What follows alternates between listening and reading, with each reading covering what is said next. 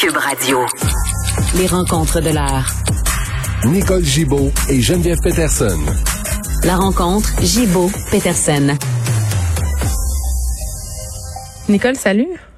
Bonjour Geneviève. Bon, on va revenir euh, sur l'affaire euh, Camara, l'homme qui a été arrêté injustement le printemps dernier, qui a fait de la prison euh, pour rien. Le rapport du juge Louis Dionne est sorti. Oui, il est sorti officiellement et public. Là, on peut le euh, vérifier tout ce qu'il y a là-dedans. Et évidemment, je suis allée. C'est quand même très long euh, ce, ce, rapport. Là. Il, y a beaucoup de, de matière à lire.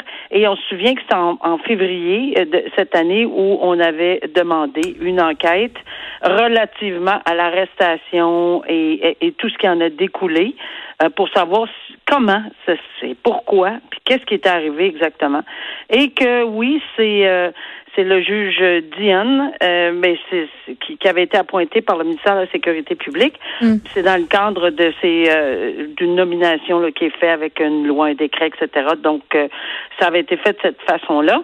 Alors c'était pour faire de la, la lumière sur l'arrestation, la détention et la mise en accusation. C'est important parce que c'est trois éléments très différents. Or il fait une longue analyse, il a rencontré plusieurs personnes. Euh, et, évidemment, euh, il en est venu à certaines conclusions.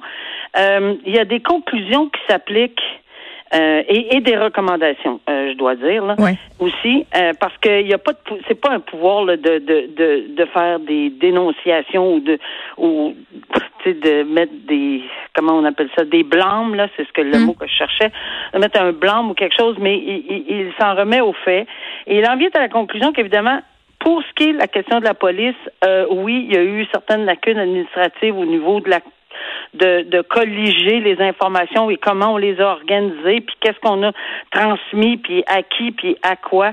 Et il reconnaît, euh, d'ailleurs, tout le monde le sait, là, que c'était dans l'urgence parce que on, on, on était euh, le 28 janvier, si ma mémoire est bonne, puis le 29, puis le 29, c'est un vendredi, puis après ça, et il faut jamais oublier que lorsqu'on met quelqu'un en état d'arrestation, il doit, c'est le code criminel, le code criminel qui le dit, il doit comparaître dans les 24 heures. Une comparution, ça se fait avec des chefs d'accusation. Donc, quand on parle de l'arrestation, c'est une chose. Donc, il y a des recommandations sur la l'administration comme telle, puis comment ça s'est passé, puis certaines lacunes dans l'urgence, évidemment, de la situation.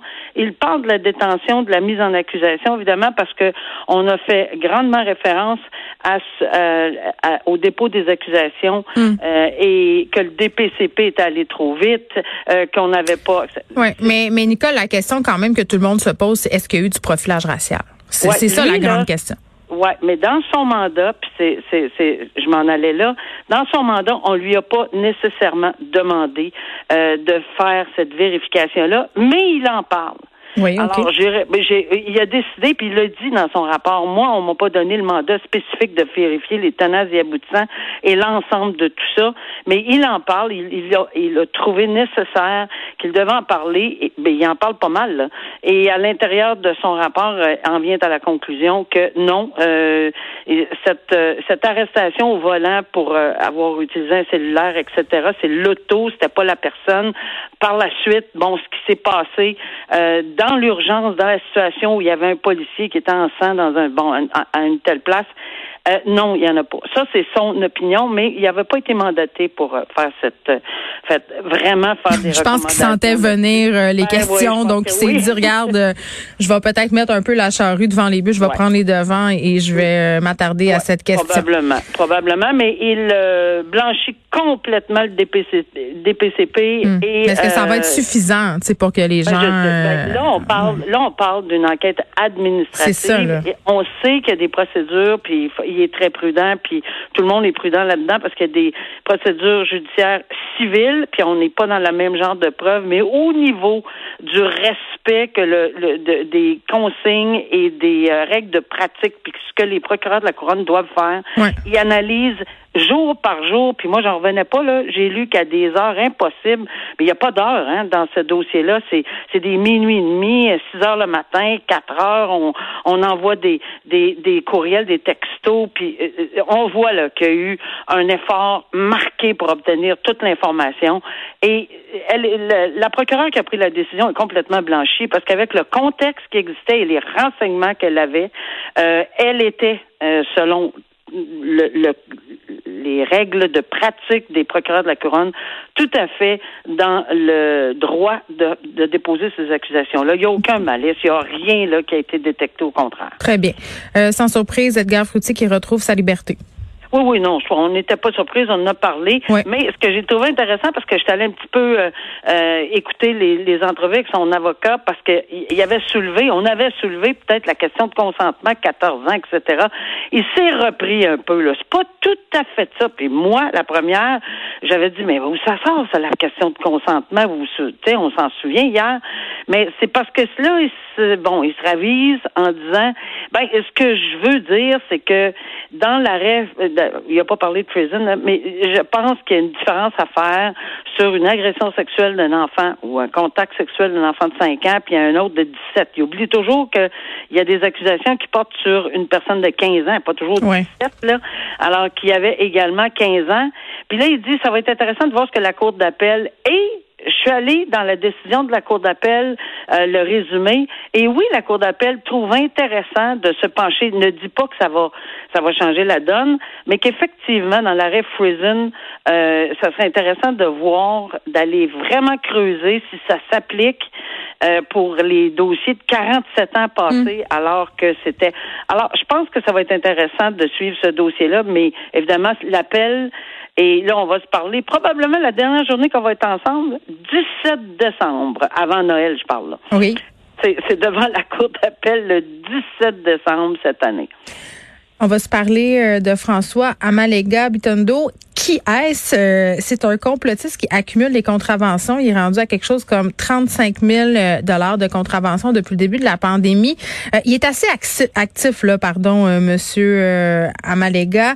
Il a été vu, entre autres, hier devant TVA au face-à-face. Il est arrêté. il est il, est rentré dans un Canadian Tire, il a écœuré euh, Jack Mintzink, il était euh, à la manifestation devant l'école dans la C'est vraiment un trouble fait. Et, et tu sais, quand on a, euh, je veux vraiment spécifier, Nicole, parce qu'on a beaucoup de préjugés sur qui sont les complotistes, qui sont les opposants aux mesures sanitaires. Mais ce gars-là, quand même, là, il a terminé une, terminé une maîtrise au département de mathématiques et de statistiques de l'Université de Montréal en 2016. Il a enseigné dans différents établissements comme Brébeuf, au HEC, à l'école de technologie supérieure. Donc, tu sais, c'est pas quand même un deux de pique, là. Oui, euh, maintenant, je, il est parti là, puis on, a vu dans la dernière phrase que selon le CAM, selon, ben c'est un, un, militant là, c'est clair là, oh oui. et euh, il est définitivement euh, parti selon eux, puis ils s'en réjouissent. Alors ça veut peut-être dire beaucoup là, mais c'est ce que je lis dans dans le journal de. Mais pourtant, il y avait un, un, un, dossier académique de premier niveau. Exact. Et là, on se demande ce qui se passe là. Et, et, et bon, ben ça sera probablement à suivre parce que qu'est-ce qui se passe dans, dans la tête d'un homme qui est quand même érudit, là, qui est quand même. Il se sent investi d'une mission, je veux dire. Ça, c'est investi sûrement d'une mission. Mais moi, le problème, c'est que 35 000 pièces de constat d'infraction. Tu peux-tu faire faillite avec des, des contraventions ou tu es obligé d'aller en prison? Comment ça marche? Ben, d'abord, il y, a, plusieurs, il y a plusieurs étapes. Un, il, s'il se présente pas, il va être trouvé coupable, c'est évident. S'il se présente, il va avoir le droit euh, à une défense pleine et entière. Mais maintenant, est-ce qu'on va, on va toujours avoir la même défense? S'il est accusé d'à peu près, je sais pas combien d'infractions qui sont pareilles dans les mêmes circonstances, il faudrait qu'il y ait une différence là, qu'à un moment donné qu'on regroupe les affaires.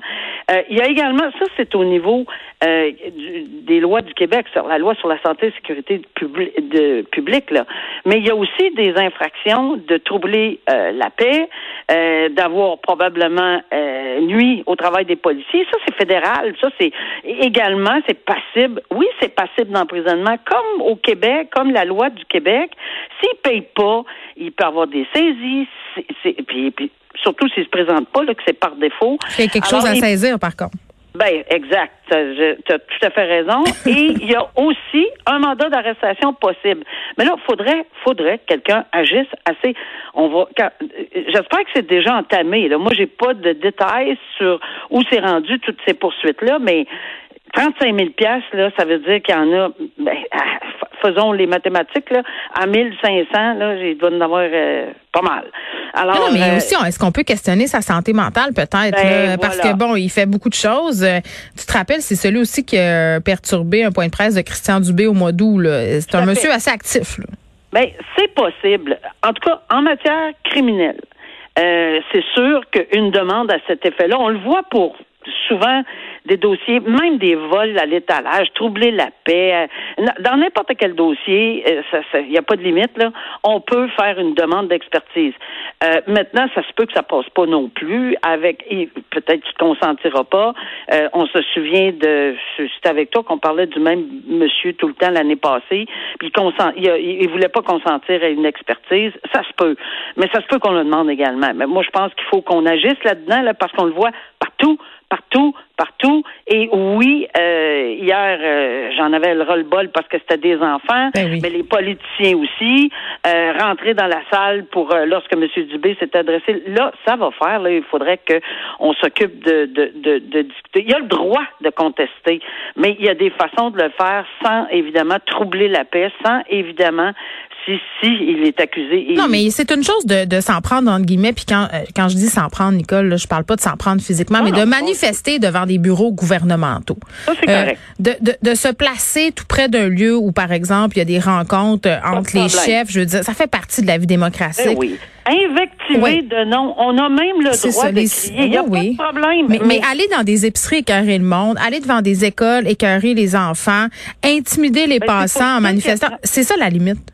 Ben, il y a 35 000 pièces de, de constat, là. Il va possiblement en avoir une coupe qui vont être retenues là-dedans. Puis oui, il s'expose hmm. à des saisies. Oui, il s'expose à des... En tout cas, ben, ben, oui, puis euh, la, la, dégradation de l'ambiance, euh, je pense qu'on peut euh, tous et toutes la sentir. Puis je, parlais souvent de la question des parents séparés là, qui s'entendent peut-être pas. Oui. Puis on en a parlé, toi puis moi, souvent. Là, si tu t'entends pas sur les mesures sanitaires, sur la vaccination, ça peut faire des flamèches. Puis pas rien qu'un peu, là, il y a une mère qui a dû se rendre jusqu'en cours là, pour obtenir l'autorisation d'un juge pour faire vacciner son fils de 12 ans. Son père voulait pas, il voulait rien savoir. C'est rendu jusqu'à la Cour supérieure du Québec. Oui, décision extrêmement importante. Il y en aurait deux à date dans ce sens-là, mais il y en a d'autres pour évidemment euh, les règles sanitaires. Sont, on, a vu la tendance des tribunaux. La tendance des tribunaux, là, c'est clairement basé sur la science. Ce n'est pas basé et sur les experts euh, et sur la santé publique. Et c'est basé là-dessus. C'est pas basé sur des croyances. Et dans ce dossier-là, ce qui est nettement intéressant, cet enfant-là euh, veut participer à, à, des activités, il a besoin d'un passeport vaccinal. Alors, qu'est-ce qu'on a mis euh, de front là-dedans et qu'est-ce que la Cour supérieure retient? Mais c'est d'une importance capitale parce que le père, tu l'as dit, ne voulait pas, hmm. disait qu'on ne pouvait pas imposer ça, que son enfant, euh, il a invoqué qu'il était en surpoids, qu'il avait des allergies, bon, etc. je vais aller, on, je vais aller même, je vais aller même dire qu'il a demandé un expert du Texas qui a jamais vu l'enfant. La Cour a dit non, il n'y en est pas question, mais ils ont le pédiatre de l'enfant. Mais c'est ça le problème, c'est que l'expertise doit se relier. Moi, si j'arrive dans ton dossier puis je dis euh, Geneviève, elle, elle, a ci, elle a ça, elle a ça, elle a ça, ben je peux tu sais, il faudrait quand même que je sache de pourquoi on en parle. Puis le, médecin de l'enfant comme tel, euh, qui est son euh, pédiatre, oui a dit aucun problème. Donc, fort de, ces, de, de cette expertise-là qui est liée à l'enfant et non pas à des théories, parce que ce médecin, cette médecin-là au Texas est très, très, très... Euh, contesté? contesté là puis est partout là. C'est incroyable. Parce que là, la juge n'est pas intéressée là. Non regarde il n'y en est pas question mais prouvez-moi dans le cas ici que l'enfant qui porte le nom de mettons X lui, ça peut être un danger. Est-ce que oui ou non, son médecin est venu dire pas du tout. Alors, il l'a autorisé, elle l'a autorisé, qu'il se fasse vacciner, même si le père veut pas, en disant c'est l'intérêt de l'enfant qui compte, ce n'est pas les croyances de l'un ou de l'autre, c'est la science qui va parler. Et euh, tu sais, amenez-vous avec des experts dans le dossier précis de votre enfant. Oui, bien, on espère que ça sera dissuasif et j'imagine que ça va créer un précédent aussi. Nicole, merci beaucoup. Merci. Bon week-end. Bye bye. Bye bye.